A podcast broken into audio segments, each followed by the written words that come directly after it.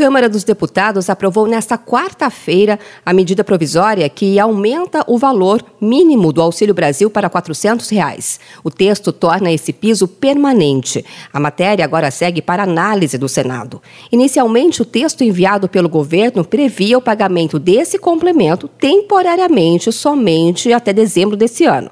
E após pressão de líderes partidários, o relator da proposta, o deputado João Romeu, incluiu o caráter permanente do benefício extra para complementar o valor do Auxílio Brasil até chegar ao mínimo de 400 reais por família. Parlamentares da oposição tentaram subir para 600 reais, mas esse valor foi rejeitado pelo relator. O deputado federal André Janones comemorou a aprovação. E eu disse para vocês que eu ia apresentar, né, eu apresentei, como de fato apresentei, uma emenda.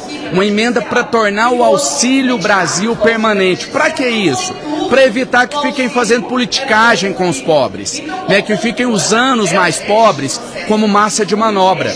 Para quem não sabe, o Auxílio Brasil estava previsto para acabar esse ano, em dezembro de 2022. O ano que vem ele não ia mais existir, mas a nossa emenda, de todos nós que apresentamos, a nossa emenda foi contemplada na MP, na medida provisória, pelo relator. O Auxílio Brasil foi criado pelo governo em agosto do ano passado, em substituição ao Bolsa Família.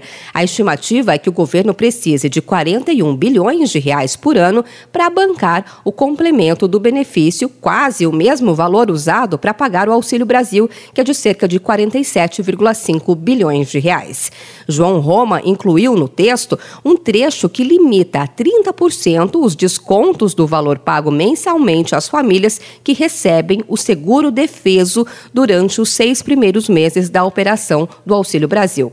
Segundo Roma, pelas regras atuais, essas famílias vulneráveis poderiam ter 100% dos valores de benefício mensal retido para essa finalidade, o que ele julga conveniente evitar nesse momento.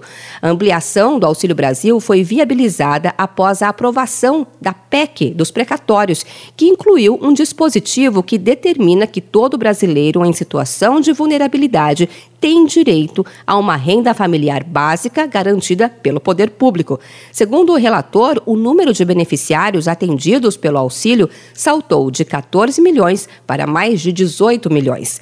E por se tratar de uma medida provisória, as regras estipuladas pela matéria estão em vigor desde a publicação do seu conteúdo no Diário Oficial da União, que foi em dezembro de 2021. Para virar lei em definitivo, no entanto, a MP precisa ser aprovada pelo Congresso Nacional.